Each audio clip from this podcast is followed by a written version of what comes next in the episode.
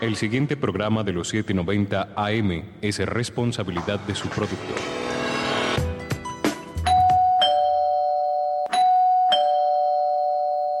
Sí, aquí es. Bienvenido a la Casa de las Nanas. El magazine inmobiliario que te abre las puertas al mundo de la vivienda. Anímate, invierte, compra, decora. Eso sí, bien asesorado. Todos los viernes de 8 a 9 de la mañana. Aquí por Mundelaísmo en Radio. Acomódate. El café está servido.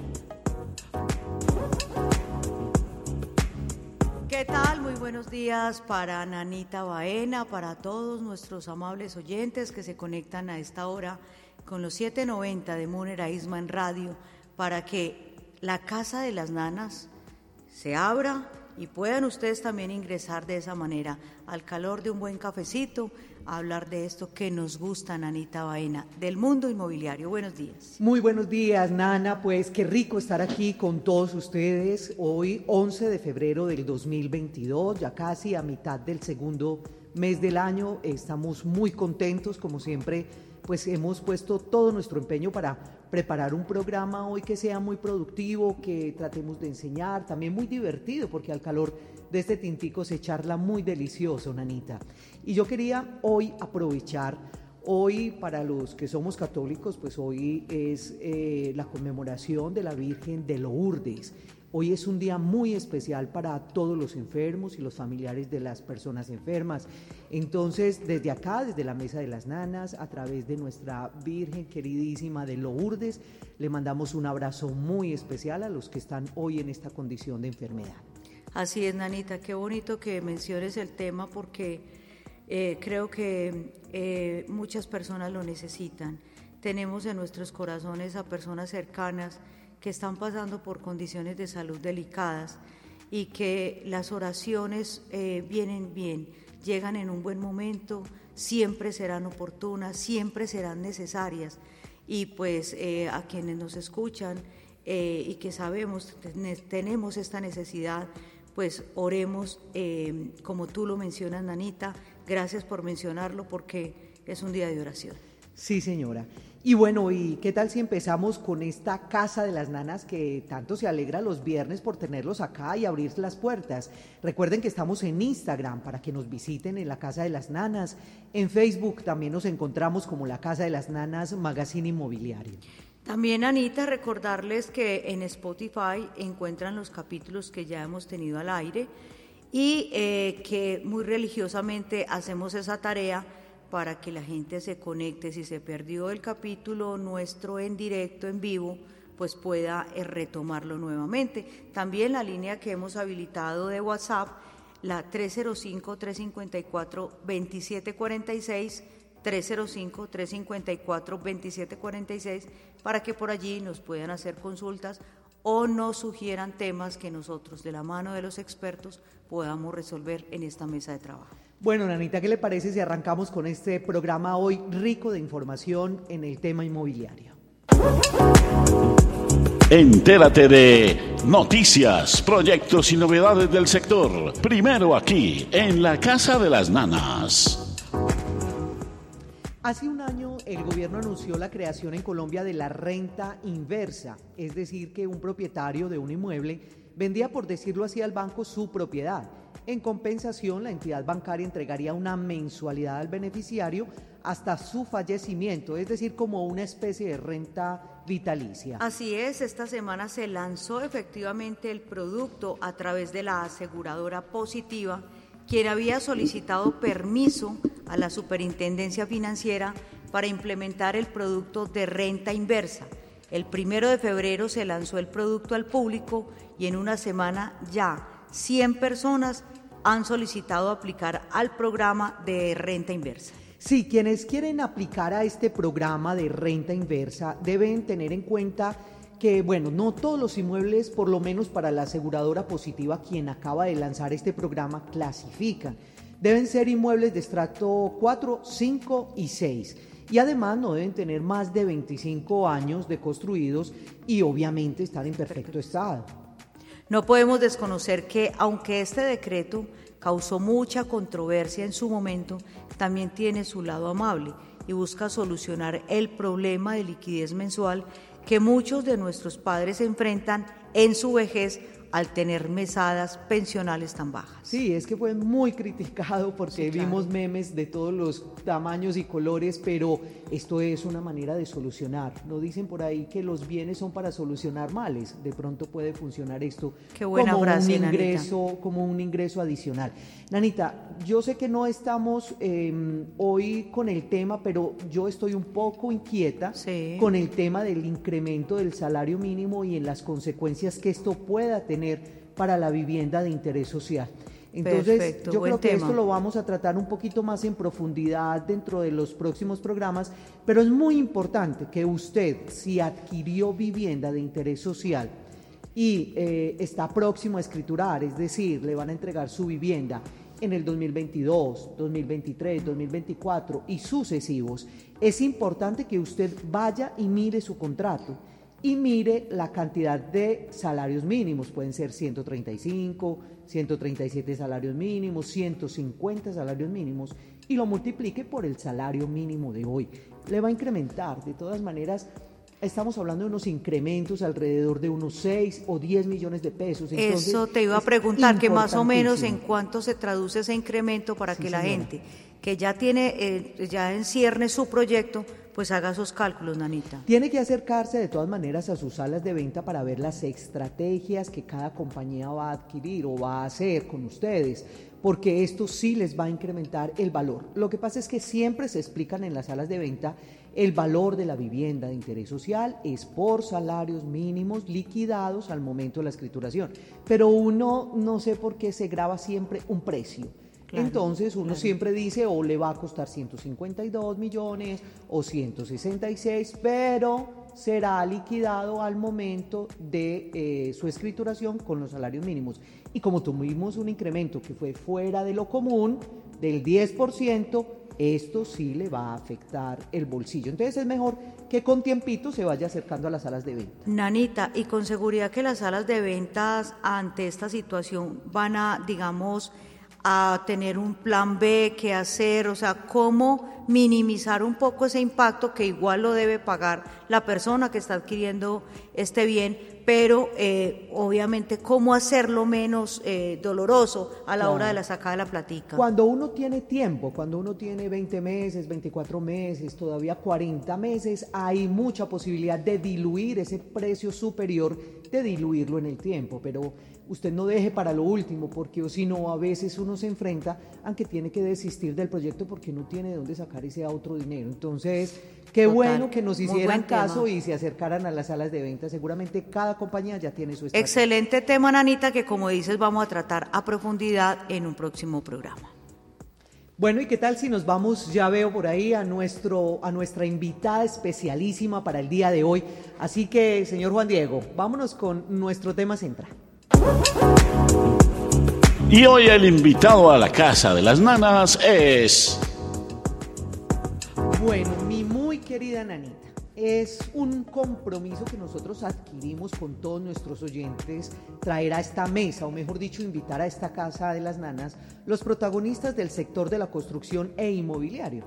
Pues las plataformas especializadas en el tema inmobiliario son hoy protagonistas.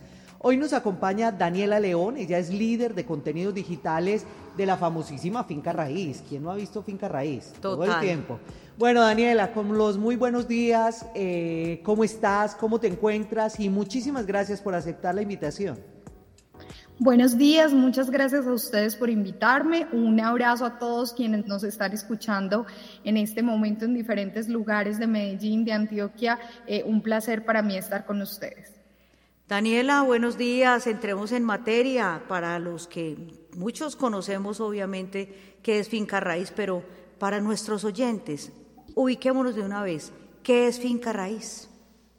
Bueno, Finca Raíz es el portal de eh, publicación de inmuebles y búsqueda de inmuebles en Colombia. Eh, líder número uno, tenemos actualmente eh, más de dos millones de usuarios que acceden mensualmente a buscar inmuebles que van a encontrar en nuestro portal, inmuebles de vivienda nueva, usada, para venta, para arriendo, en todo el país, en todos los barrios de las ciudades principales, en especial Medellín, Bogotá y Cali y van a encontrar allí todo eh, una oferta de inmuebles donde pueden comparar estos inmuebles, comparar inmuebles si usted está buscando en arriendo en determinado lugar de la ciudad, puede comparar los precios, puede comparar cómo está el precio del metro cuadrado, cuáles son las eh, vías de acceso que están posibles, qué eh, inmueble le conviene más, puede contactarse directamente con el propietario o con la inmobiliaria o con el constructor Em, sin intermediarios y esto pues lo que hace es democratizar la forma en la que buscamos inmuebles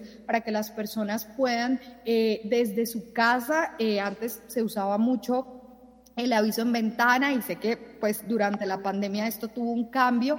Ahora eh, las personas pueden ir y desde la comodidad de su casa pueden revisar todos los inmuebles que les interese, guardarlos como sus favoritos, eh, hablar con los propietarios, con los dueños, con las inmobiliarias, las constructoras, recibir asesoría, agendar una cita. Entonces, a través de nuestra plataforma pueden eh, revisar todos los inmuebles que estén interesados, contactarse, agendar una cita y también pueden tener una calculadora de crédito para saber, por ejemplo, cuánto le prestarían si está interesado en ese inmueble, comparar inmuebles. Así que estos son algunos de los servicios que se prestan en el portal fincarraiz.com.co. Bueno, Daniela, yo la veo usted ahí que va voladísima. Vamos, vamos por partecitas, porque es que tiene muchísimas cosas. Realmente esta es una herramienta valiosísima en el sector inmobiliario y es muy famosa pues a nivel nacional, muy fácil acceder a través de la, de la página, a través de nuestros celulares.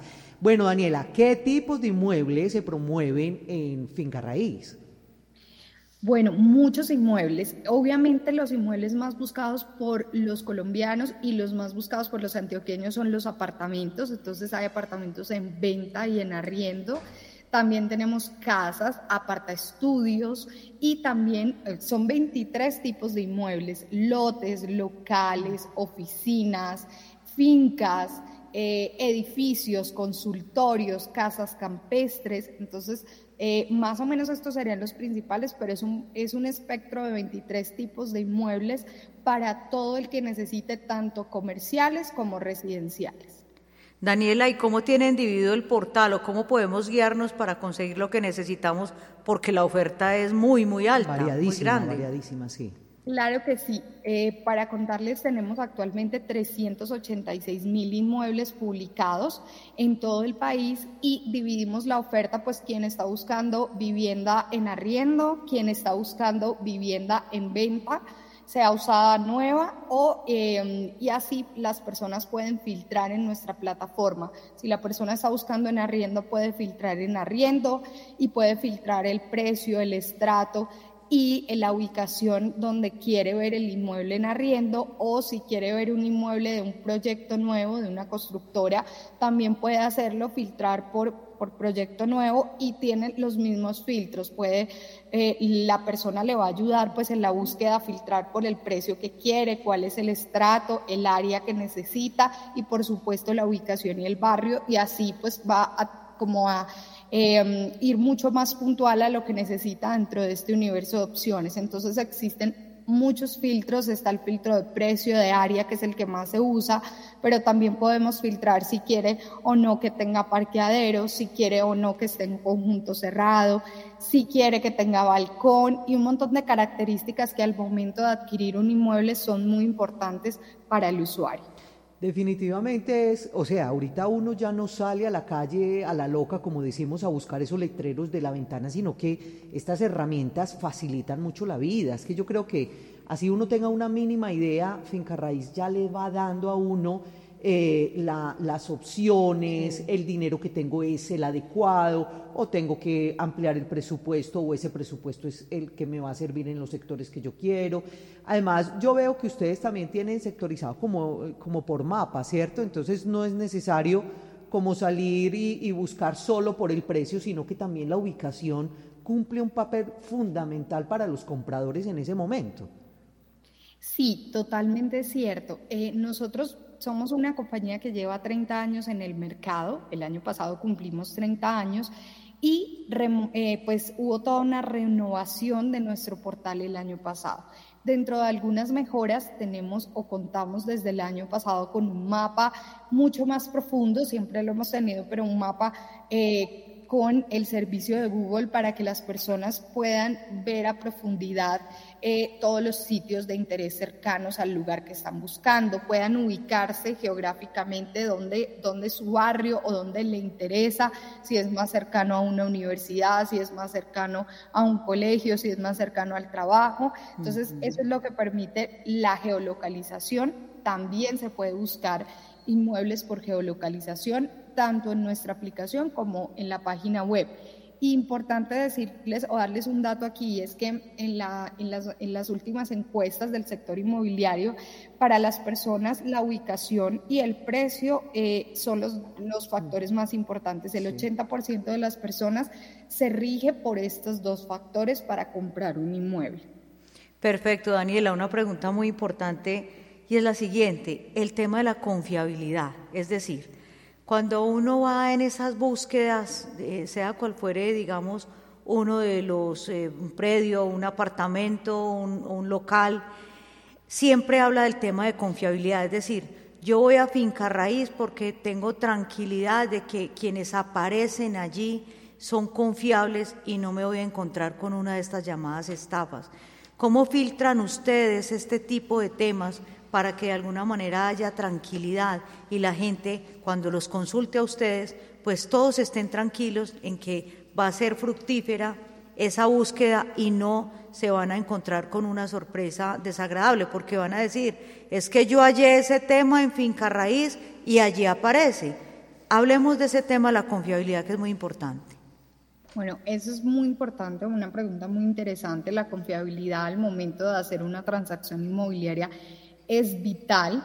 Lo primero que quiero contarles es que en nuestro portal nosotros tenemos eh, aliados más de 2.600 inmobiliarias en toda Colombia. Entonces, este es un punto muy importante porque eh, al momento de comprar o arrendar una inmobiliaria representa eh, mucha confiabilidad, puede acompañar al usuario que está interesado eh, y puede ayudarle en un proceso que no es fácil. También las constructoras, tenemos más de 350 constructoras, así que gran parte de nuestros inmuebles son de inmobiliarias y constructoras que eh, son personas que están ejerciendo la labor inmobiliaria o la labor constructora eh, con un alto estándar de calidad, de servicio y eh, pues ese es el punto más importante. En cada uno de nuestros inmuebles ustedes van a poder encontrar si a qué inmobiliaria pertenece o a qué constructora pertenece y de esa forma van a tener el respaldo de que existe, de que es una persona jurídica, de que no pues no está haciendo una estafa, de que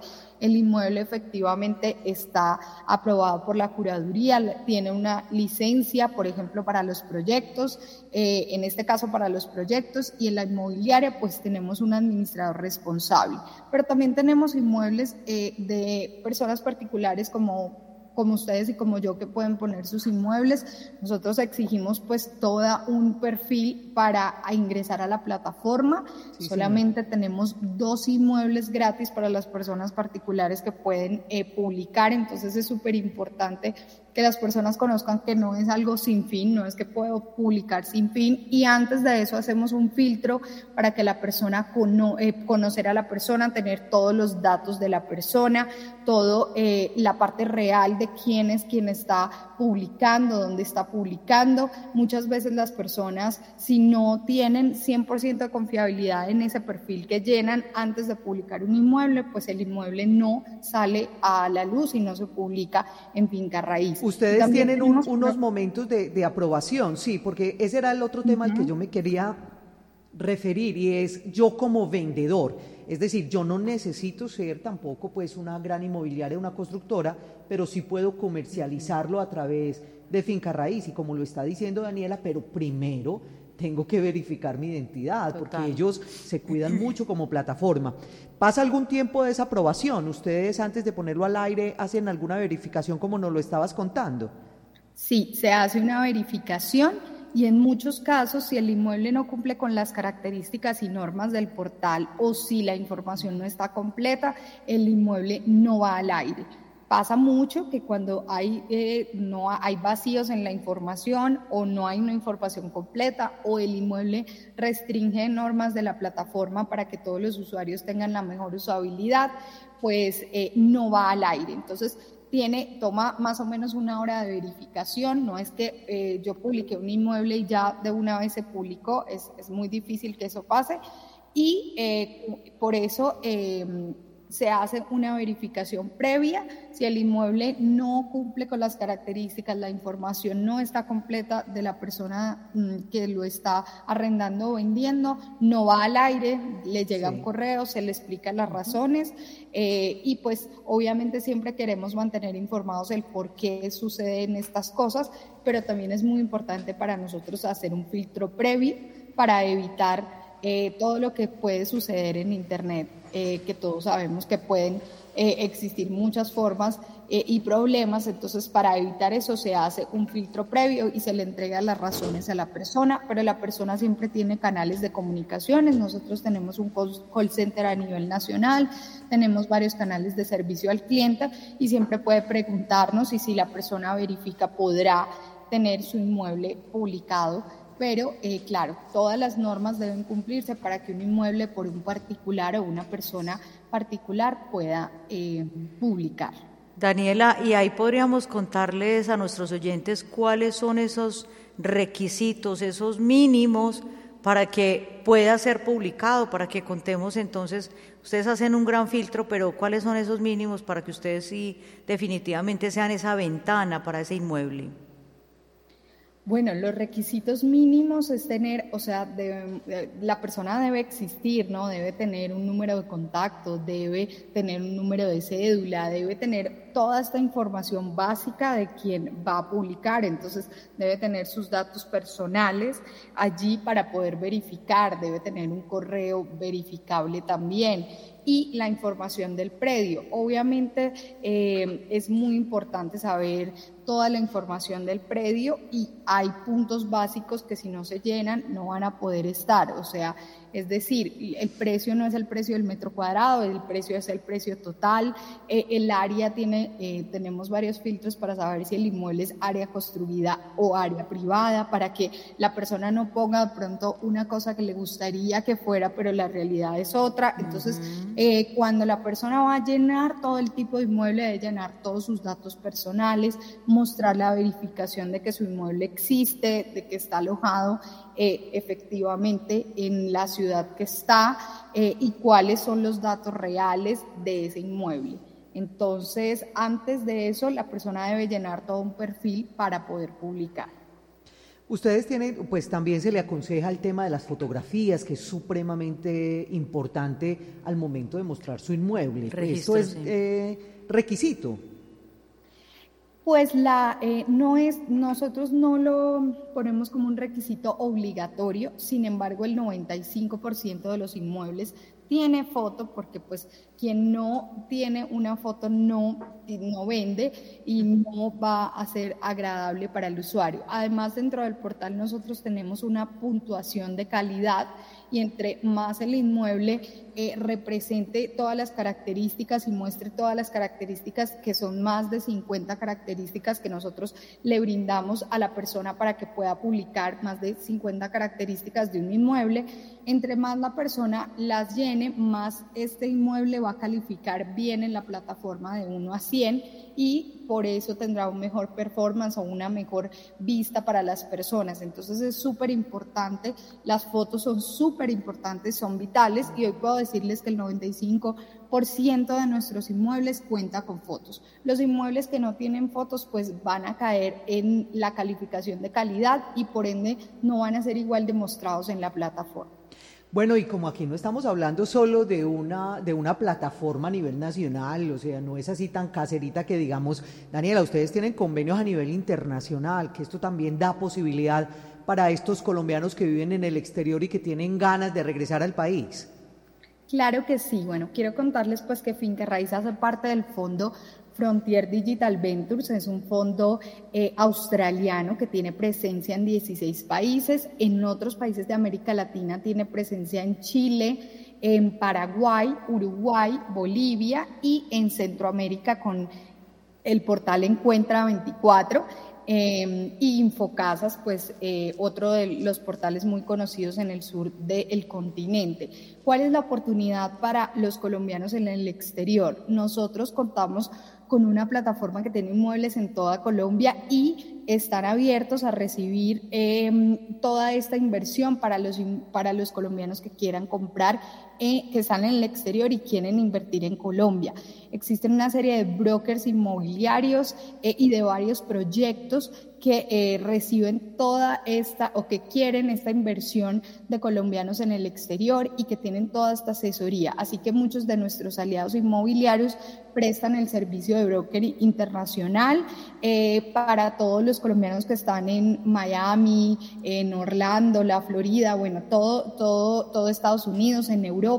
Recibimos muchos contactos y mucha, eh, muchas visitas, más de 200 mil visitas mensuales de colombianos que están en el exterior o de personas interesadas en invertir en Colombia. Entonces tenemos la posibilidad con nuestros aliados brokers de eh, hacer una asesoría para que las personas puedan saber eh, cómo mm, hacer el cambio de recursos, cómo recibir de pronto una asesoría y una ayuda a nivel internacional. Em, y como les contaba, nosotros tenemos una opción muy diversa, por ejemplo, de proyectos de vivienda nueva, más de 800 proyectos de vivienda en todo el país. Muchos de los colombianos en el exterior quieren invertir en Antioquia, en el eje cafetero, en la región Caribe. Así que existen estos aliados que pueden ayudarles em, en todo su proceso de asesoría. Y también, obviamente, al contar con otros, con otros portales hermanos de nuestra misma organización, pues tenemos eh, muchos inmuebles en varios lugares de eh, Latinoamérica para las personas que no solo quieren invertir en Colombia. Entonces, esto es importante como verlo de una visión global, porque existen muchas dinámicas de inversión, tanto de los colombianos en el extranjero como de extranjeros eh, que quieren invertir en Colombia. Definitivamente 30 años abriendo ustedes una ventana, pero esta ventana sí fue pues el ventanón grandísimo de allá para acá y de acá para allá. Pues me parece que es una herramienta indispensable de verdad a la hora de tener en mente esa, esa casa o ese apartamento soñado, visitarlos, mirarlos, eh, escudriñarlos, porque es que ahí uno sí realmente tiene una idea de lo que hay en el mercado. Total, y diría uno, eh, Nanita, eh, a Daniela, si ese panorama lo presenta, digamos, de esa manera tan halagüeña, eh, 2021, ¿cómo fue? Fue excelente en negocios y este 2022, entonces esa expectativa, porque mejor imposible, digamos, todo lo que ella nos describe, ¿no? Bueno, yo les cuento del sector inmobiliario que siempre las personas me dicen, no, pero la pandemia fue terrible.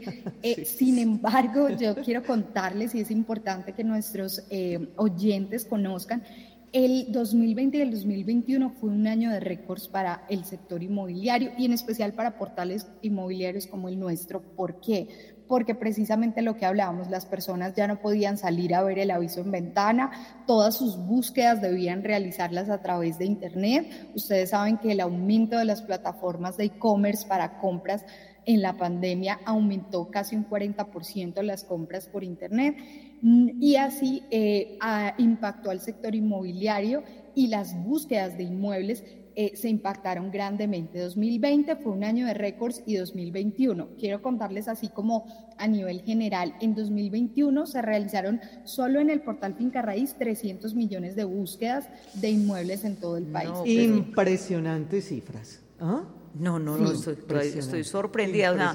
Eh, ah, yo creo que hay que decirlo, Daniela, la pandemia no los afectó para nada, por el contrario, creo que lo fortaleció, ¿cierto que sí? Sí fortaleció un montón. Entonces tuvimos 300 millones de búsquedas, es decir, personas que llegaron hasta un anuncio. Una búsqueda, como nosotros la contamos, es cuando la persona llega a ver el anuncio. No solamente cuando entra a la plataforma, sino cuando es efectivo y llega hasta un inmueble anunciado. Yo como soy de Lola, seguramente he ido a mirar ahí también, los pues, que cuestan más de mil millones de pesos, a ver cómo es que son de bonitos. Cuéntenos, en esa cifra nos deben de contar a nosotras. Ahí estamos también contabilizadas. Pero, es muy divertido porque es una plataforma, te lo digo, Nanita, que es de mi uso prácticamente diario. Permanente, sí. Y sí, e, e, es muy amigable, es muy fácil encontrar lo que uno está buscando y comparar. Es mira que uno de ahí puede sacar los precios más o menos del metro cuadrado en cómo está en esa zona, si es que voy a comprar, más o menos a cómo están los arriendos en esa zona. Se convierte como un, termómetro, sí. Sí, señora, absolutamente. Sí, totalmente. Y para contarles sobre el 2021, sobre el otro lado, las ofertas, se publicaron 1.400.000 ofertas en todo el país, de todos los tipos de inmuebles y todos los tipos de ofertas, o sea, arriendo, venta de vivienda nueva en proyectos de vivienda y venta de vivienda usada. Así que fueron más de 1.400.000 eh, ofertas que se publicaron a lo largo del 2021, desde enero a diciembre. Y por otro lado, eh, tuvimos 800 proyectos de vivienda nueva en todo el país como, eh, pues como referente para que las personas pudieran encontrar esa oferta. Eh, y ese es un punto muy importante. Para contarles un poquito qué busca la gente o qué ofrece. Las búsquedas de los 316 millones de búsquedas que tuvimos, el 54% fue para arriendo y el 46% para venta. Entonces vemos eh, más o menos una paridad ahí entre la búsqueda para venta y arriendo. Y las ofertas, es decir, lo que la gente, los constructores, las inmobiliarias y la gente del particular eh, ofertó, el 57% de los inmuebles fue para venta y el 43% de las ofertas fue para de inmuebles en arriendo. Otro punto súper importante es que los contactos, o sea, cuando la gente se interesó por un inmueble y ya vamos a la parte real, eh, fue de más de 17 millones de contactos. Las personas se pueden contactar a través de una llamada, de WhatsApp o escribir un correo. Entonces, en ese universo de posibilidades se contactaron más de 17 millones de personas y si lo bajamos ya a personas, personas que entraron a la plataforma, Mm, mensualmente entran más de 2 millones de usuarios, usuarios reales, a la plataforma. Esto es un número muy importante porque es las personas con las que contamos que están en medio de la transacción inmobiliaria. Y eh, a través de la aplicación entraron a alrededor de 223 mil usuarios mensuales, porque también la aplicación es una fuente muy importante. Hoy en día la gente está conectada a través de su dispositivo móvil y le interesa también como estar de una forma fácil y sin complicaciones desde el celular. Así que la, aplicación cada día crece más como el medio favorito para buscar inmuebles y eh, pues ya lleva más de siete años en Colombia. Y contarles también que, por ejemplo, en la ciudad de Medellín, lo que la gente más buscó eh, en inmuebles en el 2021. Em, fueron los inmuebles en venta con el 60% de las búsquedas y el 40% los inmuebles, los inmuebles en venta el 40%, perdón, y el 60% de los inmuebles en arriendo. Eh, y lo que más buscaron eh, en la ciudad de Medellín fueron apartamentos, casas y aparta estudios. Qué bueno, Daniela. Vea, con cifras. esas cifras, cualquier influencer está envidiándolos porque ustedes realmente sí son los influencers de todo este tema inmobiliario. Daniela, aquí lo que, de lo que estás hablando es de un mercado muy, muy activo, tanto en compra como en arriendo, porque el que sí compra para inversión, pues tiene ahí un universo de, de gente que está buscando para arriendo. Daniela, pues Muchas mira, gracias. mucha, mucha, mucha tela para cortar. Los felicitamos realmente desde acá porque vemos el esfuerzo enorme que están haciendo, no solo por el crecimiento, sino por el crecimiento con calidad y con responsabilidad. Y bueno, ustedes también se, están convirtiendo o se han convertido ya pues de una, una manera u otra en la Biblia del tema inmobiliario en el sector, allí en el tema digital. Daniela, agradeciéndote infinitamente que nos hayas aceptado la invitación aquí a la Casa de las Nanas. Lástima, no te pudimos tener aquí presencialmente para ofrecerte nuestro tintico, pero seguramente tú allá ya te lo serviste en tu casa. Gracias, Daniela, de corazón gracias por tantas buenas noticias, por abrirnos esa otra ventana enorme del mundo digital en este maravilloso mundo inmobiliario. Así que siempre bienvenida a la Casa de las Nanas. Muchas gracias a ustedes. Un abrazo muy fuerte hasta Medellín. Recordarles que nosotros contamos con, con, así rapidito, con un estudio que sacamos a nivel nacional con Catastro eh, y hablamos de Medellín, los invitamos a, entrar a nuestro blog. Allí podrán mirar cuáles son los barrios donde más creció el precio del metro cuadrado, cómo estuvo Antioquia en cuanto al movimiento de precios en el 2021. Entonces es súper importante como contarles a la audiencia antes de irme y a ustedes muchísimas gracias por el espacio, encantada de estar aquí.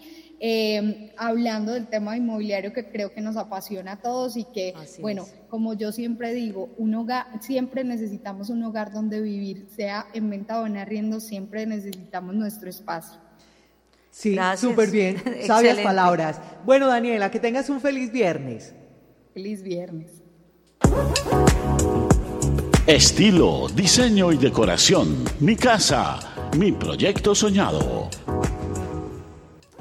Anita, este espacio a usted yo sé que le encanta porque usted es una de esas aficionadas a la decoración.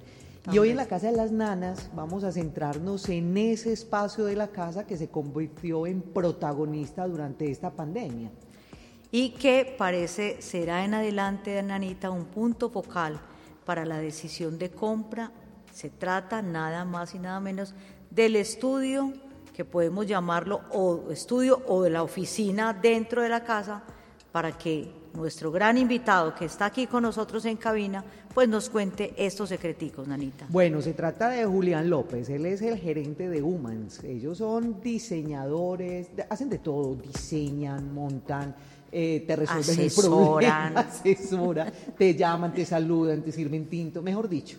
Los recomiendo a ojos cerrados porque eh, me han, me han ayudado en tantísimas ocasiones a resolver mis problemas de mobiliario y de espacio. Julián, muy buen viernes, bienvenido aquí. ¿Cómo están? ¿Qué tal te pareció el tintico? ¿Ya te lo sirvieron? Muy rico, muy sabroso. bueno, esa es, nuestro, esa es nuestra marca de calidad, de Anita, de Nanita, servir aquí estos tinticos tan deliciosos. Total, al calor de una buena conversación. bueno, Julián, empecemos por el principio. En el 2020, cuando todo el mundo decía, por favor, no vaya a venir a la casa, por favor, quédese por allá, si usted me quiere, no atraviese la puerta porque estábamos con todo este temor terrible. O quítese la ropa a la entrada, que la vamos a lavar, eh, desinfectar. Desinfectamos. Usted prácticamente era el único que visitaba las casas propias y ajenas, gente que conocía y no conocía, porque tenía que adaptar esos espacios de estudio que de un momento a otro se convirtieron en los protagonistas. Cuéntanos esa experiencia, cómo nace en el 2020.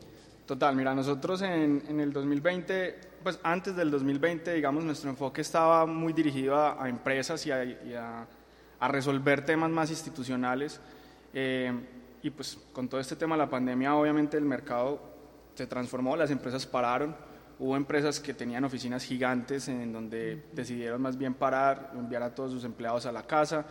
Eh, digamos que eso también permitió un poco que las que las barreras que tenían esas empresas del teletrabajo se derrumbaran, obligadas pues, pero se derrumbaron. Y nosotros empezamos a atender pues un público muy doméstico. Muchas empresas grandes eh, entraron a negociar con sus empleados, les dieron un dinero, les dieron un estímulo para que ellos adecuaran parte de sus casas em, para hacer este tipo de trabajos. Entonces muchos de ellos empezaron pues como a, a buscar empresas que lo hicieran. Eh, y en eso nos, nos, nos, contactaban mucho a nosotros. Nosotros hacíamos todo lo que ustedes acaban de decir, entonces llegábamos a las casas, nos quitábamos la ropa, nos quitábamos los zapatos, trabajamos muchas veces sin zapatos en las casas, nos bañaban en alcohol, nos bañaban en alcohol, con tapabocas, con todo. Pero sí, entramos a adecuar muchos espacios eh, domésticos eh, para, para hacer esa función digamos que ahí hay un tema muy importante de entender y es que antes de la pandemia la situación de, de, adecuación de los espacios domésticos en las casas era mínima, la gente adecuaba sus casas con lo mínimo, por lo general enfocaban mucho su atención en el tema eh, la habitación. Cocina y baño, sí. Cocina y baño, sí. Realmente había gente incluso conversando pues con ellos en, en los días nos decían que, pues, ¿para qué? Ellos no pasaban todo el día en sus casas, ni siquiera los fines de semana, pues era, era un espacio para dormir. Luego llega este tema, la pandemia, y transforma un montón el tema, eh, el tema doméstico, no solo por el trabajo, sino porque ya la gente empezó a pasar 8, 9, 10, 11 horas en la casa, en el mismo espacio, entonces se daban cuenta que era que el sol entraba por esa ventana todo el día, entonces decían, ve, pongamos una cortina. Eh, sí, eso es cierto. Decían, eh, vení, es que esta puerta está chillando y yo no me había dado cuenta, entonces hay que organizarla. Entonces empezaron a entender que el espacio doméstico, pues había que invertirle un poquito y, y ahí fue donde, digamos, se te empezó a transformar mucho esos espacios. Julián, pero bueno, vamos a, aquí a poner dos temas. Uno es que muchos empresarios entonces dijeron, yo debo, como debo trasladar mis empleados o deben quedarse en casa, los contrato a ustedes para que me organicen allá y sea un lugar adecuado para trabajar. Pero otros de cuenta propia, como muchos tuvieron que invertir sus platicas y decir, venga que es que me falta la cortina, la silla no es cómoda. Obviamente hubo, digamos, estos dos lados, el empresario que invirtió y, el ciudadano de a pie que le tocó invertir. ¿Cómo manejaron ustedes esos dos, digamos, esos dos públicos? Pues mira, las empresas grandes, eh, estamos hablando después de empresas de, de, una cantidad de empleados pues gigante, 200, 300 empleados, no se enredaron mucho con el tema y simplemente lo que hicieron fue a cada empleado le permitieron conseguir su proveedor, con, comprar su escritorio, su silla, lo que sea, y ellos le entraron a dar un bono o dinero o un, o un extra pues en la, en la quincena. Y digamos, ellos simplemente desde recursos humanos establecieron unos lineamientos básicos. Entonces, ¿Cómo cuáles? Háblanos de esos lineamientos. Eh, una cosa muy importante a la hora de pensar en el espacio doméstico, en el espacio de trabajo doméstico, son, son como tres ítems. El primero es jamás, jamás sea un espacio que uses para otras cosas. Okay. Entonces, lo primero, si usted está trabajando en el comedor en su casa, no lo haga más. Busque un espacio aparte en donde usted pueda sentirse distinto de un espacio doméstico, en donde usted pueda dejar sus cosas del trabajo, su computador, sus cuadernos, sus cosas en el momento en que termine su jornada laboral y usted las pueda dejar ahí y no tenga que estar viéndolas todo el día. Em, segundo, el tema de tamaños o espacios es muy importante. Nosotros eh, a nivel de diseño, pues nos rige una, una ciencia, por decirlo de alguna manera, pues unos lineamientos que se llaman la ergonomía. la ergonomía básicamente es las medidas del cuerpo humano. Nosotros los seres humanos nos dividimos en percentiles, que son como las categorías de medidas que hay en los seres humanos. Eh, el percentil 95 es en donde está el 95% de la población colombiana. O sea, gorditos, más o menos unos 60 o unos 70, algo así. las mujeres son más o menos unos 62 de altura, los hombres son unos 75, unos 70. Esas son las medidas del 95% de la población ¿Percentil qué? Percentil 95. Oiga, cómo suena de bien, voy a seguir diciendo eso. Yo pertenezco como, percentil como para que se escuche más bonito, ¿no? Sí, es la forma técnica de decirlo. Entonces, digamos que la ergonomía nos enseña que si estás dentro del perfil, del perfil 95, tu escritorio mínimo tiene que medir 75, entre 70 y 75 centímetros de altura, mínimo, que, Es la, que es básicamente la altura que hay de eh, el piso a tu codo cuando estés sentado. Eso es básicamente la, la altura. ¿Por qué les digo que no trabajan en el comedor? Porque los comedores no tienen esa altura. Los comedores por lo general son de 80 centímetros de altura. Mm. Entonces, es, es muy imperceptible, pero si vos pasas 6, 7, 8 días trabajando constantemente, te va a empezar a dar un dolor en los hombros porque estás levantando las manos para trabajar. Eh, un ancho adecuado para un escritorio es de 1,20, 1,40. Pero pues aquí sí nos acomodamos a, a, la, a la, realidad de nosotros como, como, como, cultura a nivel constructivo y a nivel de los espacios.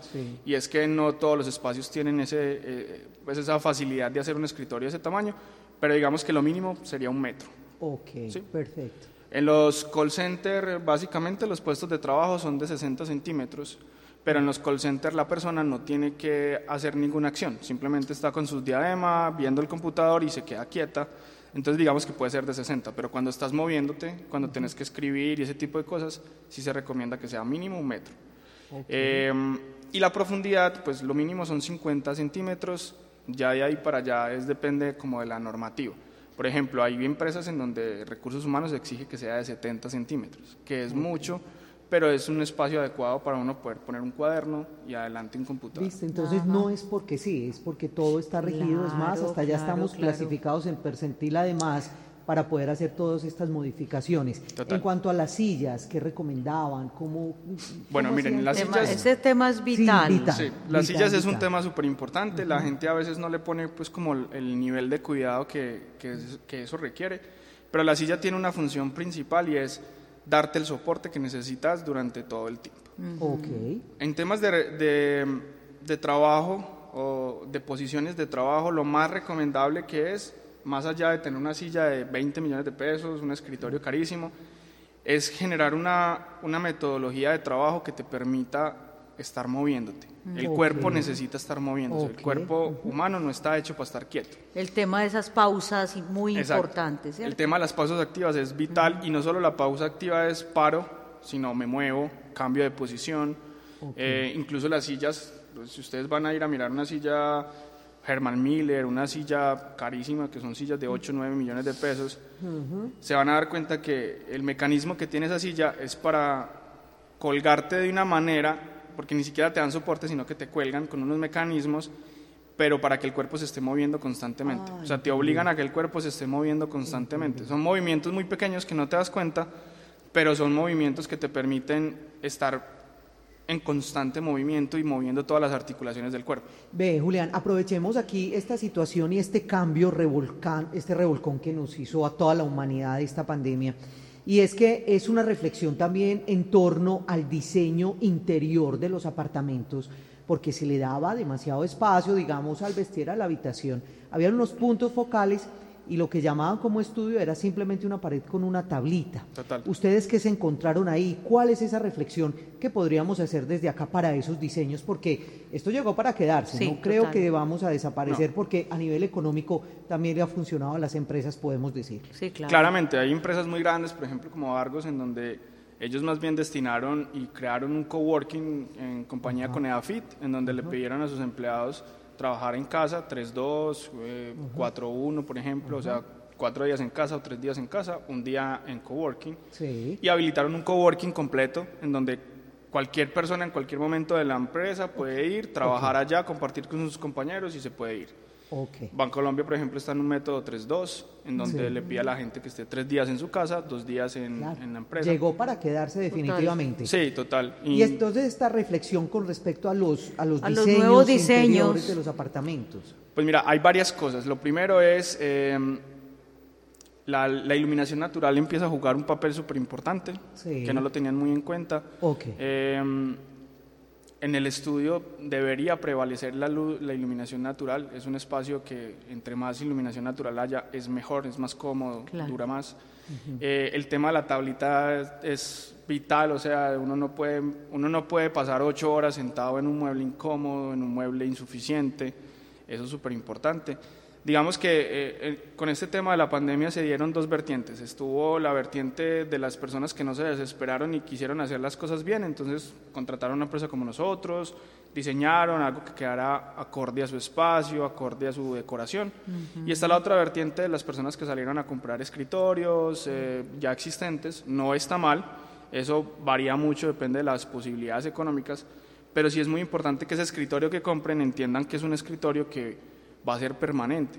Okay. ¿Sí? No es lo mismo si yo compro un escritorio para tener en mi casa decoración y que lo voy a usar una vez al mes, una vez al año, así se va a convertir en mi escritorio de trabajo todos los días. Claro, claro. Mucho de este mobiliario que ya venden listo eh, en diferentes pues, empresas tiene una, un componente de calidad que es complejo y es que con el uso se van desgastando, empiezan a moverse, empiezan a ser, eh, digamos, endebles, entonces ese tipo de cosas hay que tenerlos muy presente a la hora de, hacer este espacio. Esos espacios específicamente cuando están diseñados desde el inicio, es decir, cuando desde la arquitectura están diseñados y se le tiene que poner ahorita un poquito más de atención porque las conexiones, la iluminación como la que tú dices, y también este bendito eh, insonorizarlos o por lo menos aislarlos un poquito. De, ¿Ustedes cómo lo de los ruidos, claro, la olla pitadora, el señor de los aguacates, eh, ¿cómo hacíamos con eso? Pues eh, realmente el tema de insonorización es, es prácticamente imposible. Pues, o sea, ese no, lo, difícil. ese no lo hacen. Muchas, muchas personas, muchos de nuestros clientes destinaron una habitación eh, vivían solos o vivían en pareja y tenían una habitación auxiliar y la destinaron como habitación de huéspedes, pero una parte le hicieron, hicieron su estudio ahí. Esa era la parte más fácil, digamos, entre comillas, de hacerlo, porque entonces cerraban la habitación y esa persona podía estar en, en, momento de trabajo, en videoconferencias, ese tipo de cosas. La insonorización, la insonorización es imposible pues porque a nivel arquitectónico no, no invierten pues en un tema de ventanas insonoras, eh, Tuve solamente un cliente por allá que en, algún momento decidió cambiar sus ventanas por unas insonoras, pero pues son 15 millones de pesos de inversión. O unas paredes eh, especiales. Lo que hacen, digamos, los eh, streamers o influencers es que cogen un espacio, compran unas espumas acústicas que no son muy, muy costosas y las ponen en la pared. Digamos que si uno lo que quiere es aislar un poco el ruido, uno lo que tiene que hacer es evitar que las paredes tengan superficies planas, para que las ondas sonoras no reboten y no generen ese eco de que estoy encerrado en un espacio. Ese es como el, el ejercicio, pues básicamente. Un tema, Julián, importante, obviamente eso dependerá de los espacios de cada uno, de las posibilidades, también del tema económico, pero eh, ese tema de que el escritorio quede cerquita a la cama, que es un tema tan complejo porque usted ahí inconsciente o conscientemente está viendo un espacio donde quiere es, irse a dormir, descansar. O sea, digamos que desde el punto de vista incluso mental, emocional, obviamente cero recomendable es que estos temas se junten porque vos tenés que tener un espacio adecuado para también concentrarte en el tema que es. Total, o sea, la, pandemia reveló dos cosas muy vitales en el tema del trabajo, sobre todo en, en nuestra cultura colombiana, y es primero, el trabajador colombiano de por sí pierde mucho tiempo en la interacción en la oficina. O sea, es un tema que es vital y que nos hemos dado cuenta de eso y es, yo voy a la oficina y trabajo, pero pues también me siento 20 minutos a conversar con mi compañero del chisme, a tomarme el, tintico, a fumar el cigarrillo ocho veces al día. Eso no está mal, eso ya lo definirá cada uno pues dentro de su, de su, sistema, de su sistema de trabajo, pero cuando ya, ya entro a un espacio doméstico en donde yo estoy todo el día solo, sí digamos una persona que vive sola, entonces se empiezan a dar cuenta que el tiempo les rinde infinito y que en un día son capaces de sacar lo que iban a sacar en cuatro días. Sí, sí, cierto. Entonces lo que, lo que tú dices es supremamente importante porque entonces trabajar desde la casa es muy bueno, pero como todo en la vida requiere una madurez para uno poder destinar el espacio y las horas para ese trabajo. Así es. ¿Sí? El cuerpo humano funciona de una forma muy biológica y nosotros tenemos que entender esa biología y es, tenemos un ciclo circadiano que nos permite entender cuándo es de día, cuándo es de noche, cuándo es hora de dormir, cuándo es hora de comer, ¿cierto?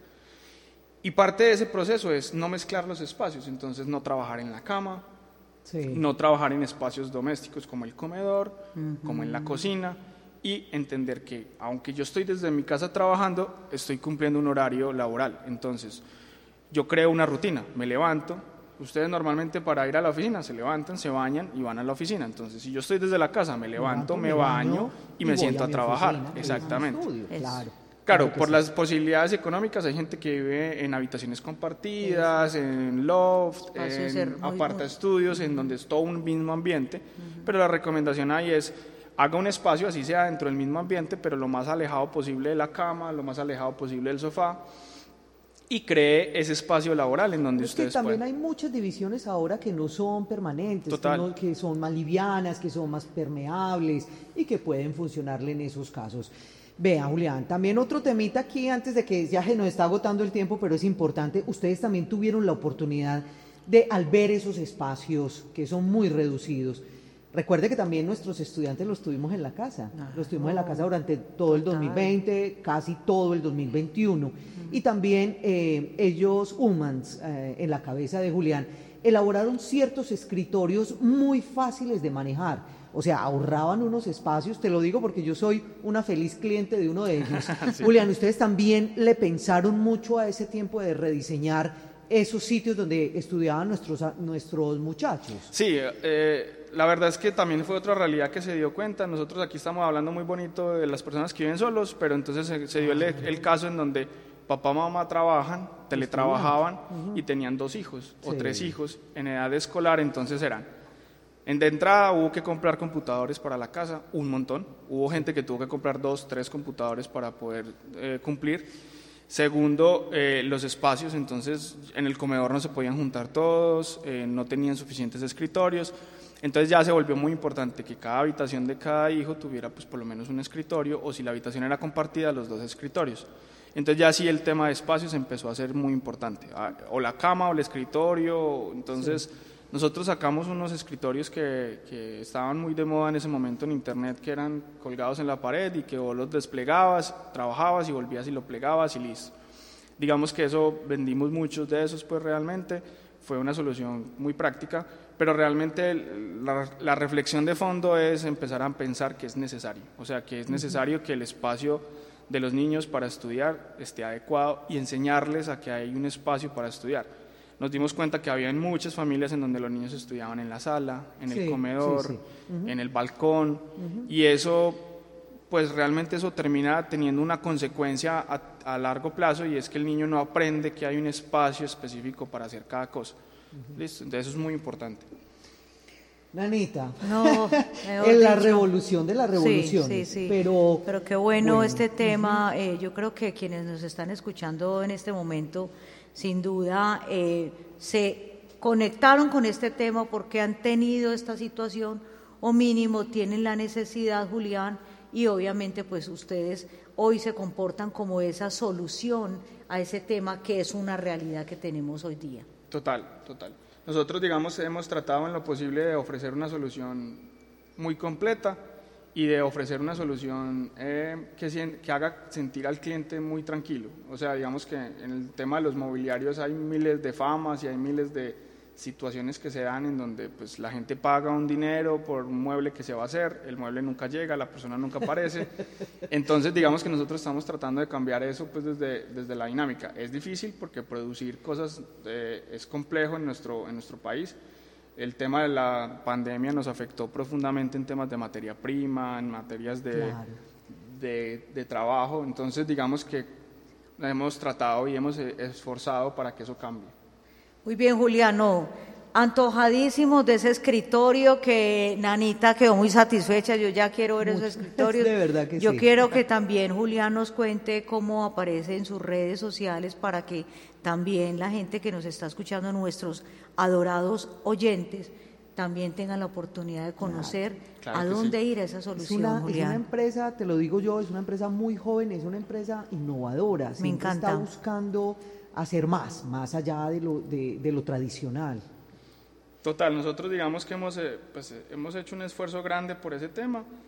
Estamos trabajando todos los días, obviamente es un tema que hay que ir construyendo, pero la idea es ofrecer esas soluciones muy acordes a, a las personas. O sea, tuvimos clientes que medían 1,90, 2 metros, entonces... Se salieron del percentil. Sí, total.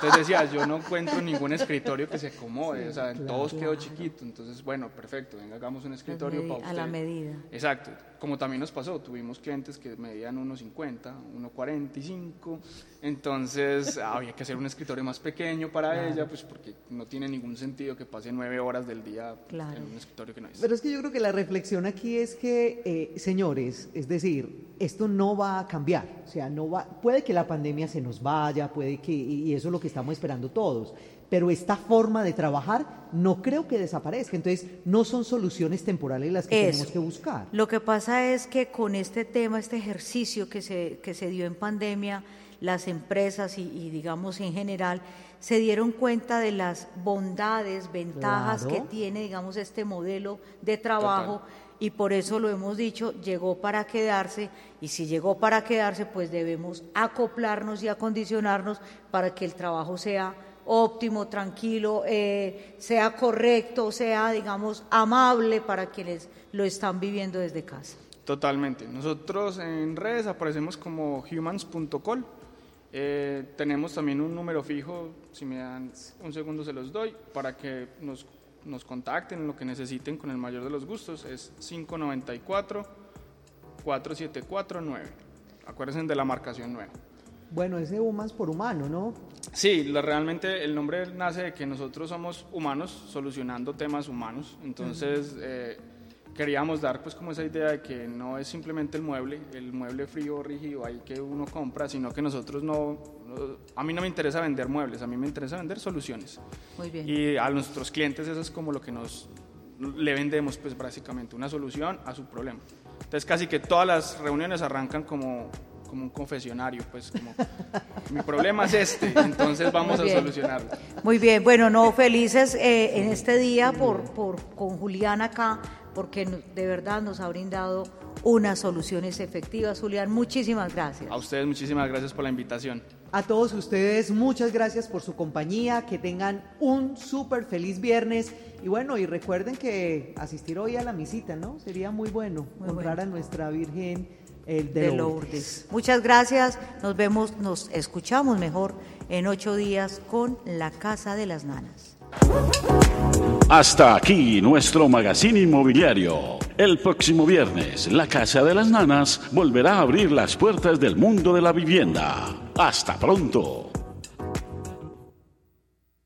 Más de 35 mil familias de nuestro departamento hoy tienen una vivienda nueva o mejorada. Apuesta por la vida y la equidad que en los últimos dos años ha llegado a todas las subregiones de Antioquia.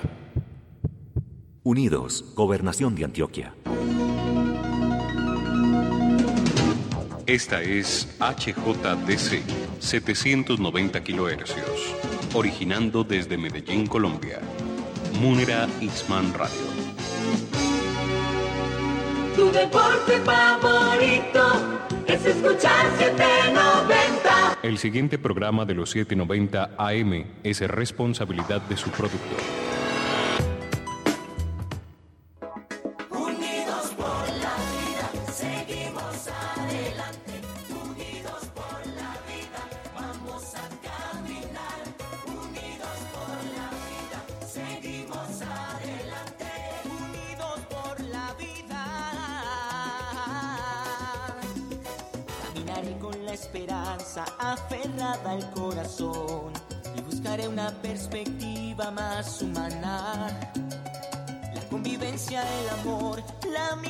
Y la pasión. Trabajaré por la igualdad de nuestra casa. Que seguimos trabajando por la paz y la equidad. Antioquia, el programa radial de la Gobernación de Antioquia, para que conozcas lo que hacemos desde el gobierno regional para seguir avanzando por nuestra gente. Bienvenidos. orgullo profundo de esta tierra querida, de sus ríos y mares. Hay montaña divina, que la risa no falte, la pasión y el amor, que nuestra vida sea el más grande valor. Muy buenos días, ¿cómo amanecen? Gracias por su sintonía. Hoy es viernes 11 de febrero del año 2022.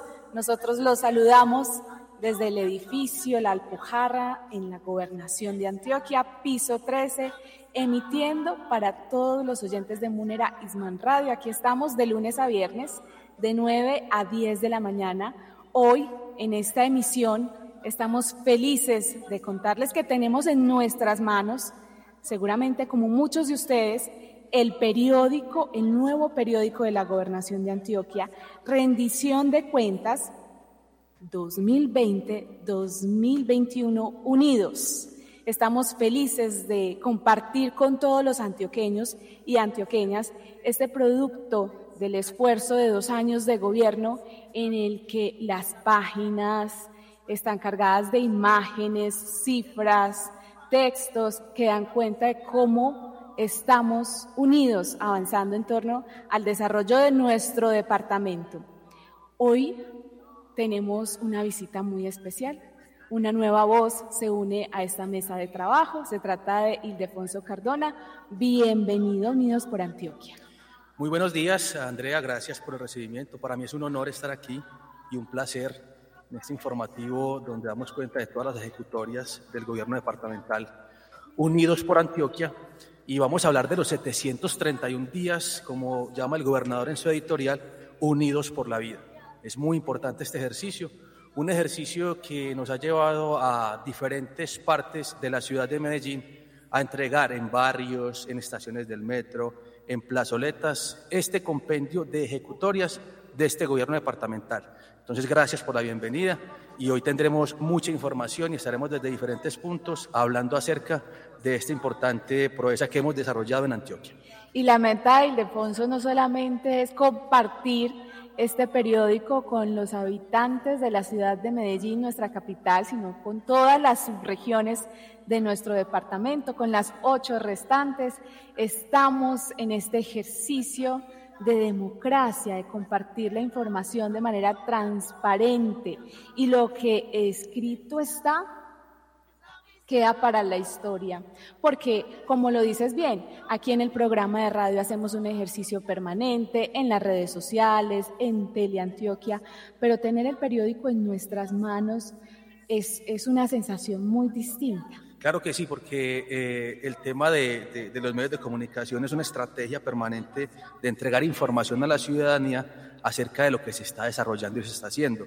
Porque de nada sirve uno desarrollar todo este tipo de acciones si no las cuenta de forma transparente y que las personas se den cuenta en los territorios, se den cuenta en la ciudad acerca de todas esas acciones con los programas, con los proyectos y con las actividades que nos dan finalmente calidad de vida porque cuando uno gobierna lo que busca es darle calidad de vida a la ciudadanía.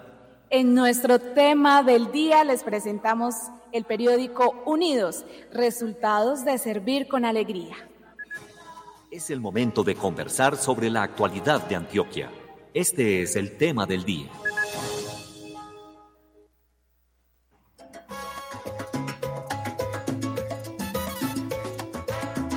Son 136 páginas las de este periódico y para hablar del proceso y cómo llegamos a tener hoy este periódico en nuestras manos, a esta hora saludamos a Javier Restrepo, director de Información y Prensa de la Gobernación de Antioquia. Javier, ¿cómo amaneces? Bienvenido una vez más a Unidos por Antioquia. Andrea Ildefonso, buenos días. Me alegra mucho verlos tan contentos con el periódico en la mesa de trabajo de eh, la cabina de nuestro programa Unidos, por Antioquia. Y también eh, pues muy contento de ver que en la calle realmente la gente acogió, como se dice popularmente, como pan caliente recibieron este periódico y yo creo que a esta hora de la mañana, a las 9.07, ya no hay ninguno de los ejemplares que se habían eh, dispuesto para entregar en la calle. Eh, bueno, eh, Andrea, tu pregunta concretamente, esta fue una idea, una iniciativa obviamente del gobernador Aníbal Gaviria, que ha sido un hombre que siempre ha tenido en su ADN rendir cuentas de manera permanente hay unas rendiciones de cuentas de ley. Por ejemplo, primer semestre y segundo semestre, los em, eh, funcionarios, los mandatarios, alcaldes, gobernadores, etcétera, deben presentar informes de rendición de cuentas en público y que además se llevan a los organismos de control. Por el estatuto de la oposición ante la Asamblea Departamental, el gobernador en marzo tiene que presentar también una rendición de cuentas y seguramente lo va a hacer eh, más o menos en los primeros días de la legislatura que inicia en marzo. Eh, pero de cara a la ciudadanía, el gobernador en diciembre ya había hecho un primer ejercicio los días 9 y 10, eh, si los oyentes de pronto algunos recordarán, durante más de nueve horas de transmisión a través de Teleantioquia se hizo este ejercicio, pero el corte de este ejercicio no era hasta el 31 de diciembre, era más o menos hasta el 30 de octubre. Entonces el gobernador tuvo la idea de, hacer una publicación eh, en la que se hiciera la rendición con el corte preciso al 31 de diciembre de 2021 y que pudiéramos entregar lo más rápido posible. Lo más rápido posible que logramos fue hoy, 11 de febrero, porque pues enero es un mes de todas maneras muy atípico por las vacaciones, en fin. Y teníamos eh, eh, que ah, ah, el reto era entregarlo antes de que él tuviera que ir a la asamblea a presentar su informe.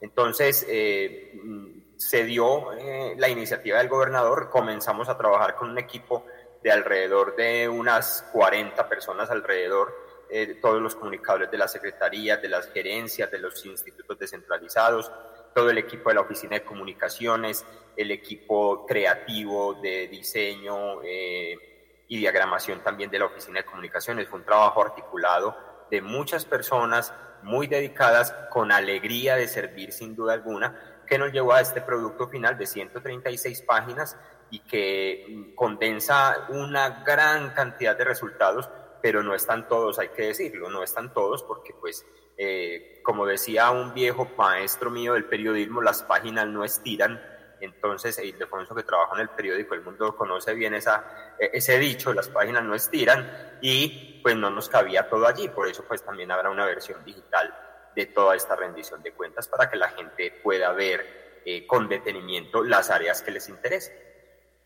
Javier, eh, es importante también destacar que durante todas estas páginas pues hay un ejercicio de rendición de cuentas muy importante y la idea es continuar con él y seguirlo llevando no solamente a través de las páginas, sino también de otros eh, medios de comunicación, porque la estrategia de comunicación de la gobernación es una estrategia eh, que también pasa por no solamente la radio, sino la prensa, también la televisión y los medios digitales. Para este tema, ¿cómo está contemplado el asunto, Javier?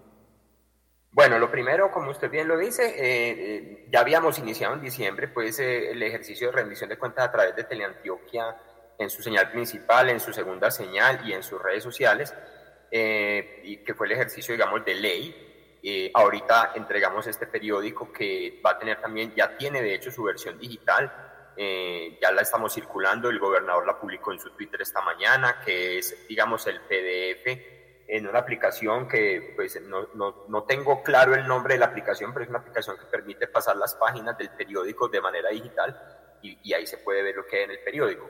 Pero, eh, digamos, toda esta información eh, también eh, está entregada a la ciudadanía a través de nuestro sistema público de, medios, eh, de redes sociales, el Twitter, el Instagram, el Facebook, de manera permanente. Allí pues la gente puede acceder a los archivos que hemos ido subiendo de las rendiciones de cuentas que ha hecho el gobernador a través de la